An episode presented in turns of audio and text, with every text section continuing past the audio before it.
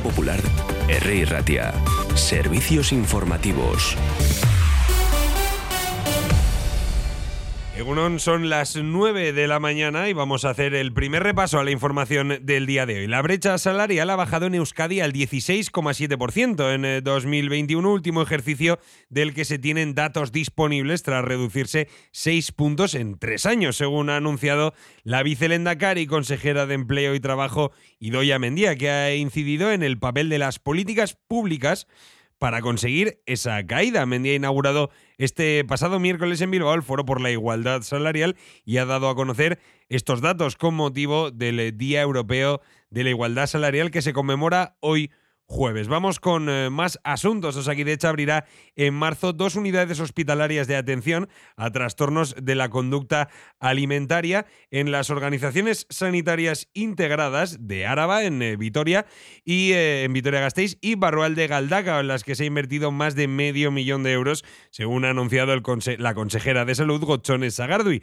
Estas unidades, según ha explicado la consejera, se añaden al servicio de comedor terapéutico que ya está en marcha en Guipúzcoa desde hace un tiempo. Más asuntos. El gobierno vasco ha anunciado la convocatoria de una nueva OP de 280 plazas a Erchancha y a policías locales. El plazo para la presentación de solicitudes estará abierto desde mañana 23 de febrero hasta el 21 de marzo. Con esta promoción, el total de puestos ofertados durante esta legislatura llegará a las más de 2.000 plazas, 1.500 de Erchancha y aproximadamente 500 de Udalchangoa para 53 ayuntamientos de Euskadi. Escuchamos al eh, vicerendacari Josu Erkoreka hablar sobre esta nueva OP.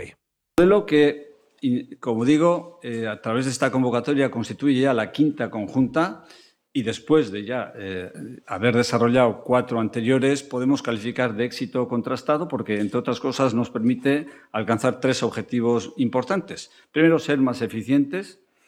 En segundo término, ahorrar en recursos públicos. Y en tercer eh, lugar, y esto es muy importante también, homologar el nivel de preparación policial y atención a la ciudadanía de todos los cuerpos que van a conformar la Euskal Policía. Estas eran las palabras del vicelendacari Josué Ercoreca y el consejero de seguridad que estuvo acompañado por la presidenta de UDEL, Esther Apraiz.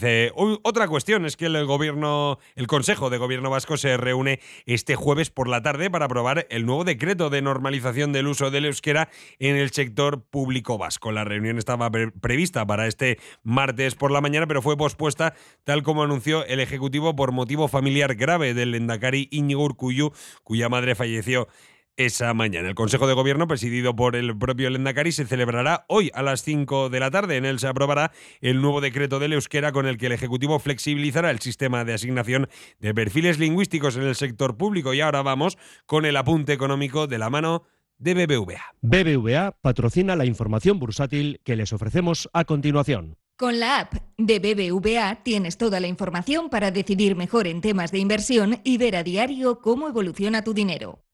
Iberdrola ha confirmado el cierre de un nuevo año récord en beneficios tras obtener un resultado neto de 4.803 millones de euros, una cifra que supone mejorar en un 10% el beneficio neto obtenido en 2022. El negocio eléctrico entró en una fase de normalización a lo largo del pasado año tras los desajustes que se produjeron en todos los mercados relacionados con la energía en 2022, especialmente a partir del mes de febrero con la invasión de Ucrania por parte de Rusia. Iberdrola ha conseguido mejorar de forma notable sus resultados, pese a que el volumen de ingresos ha descendido un 8,6%.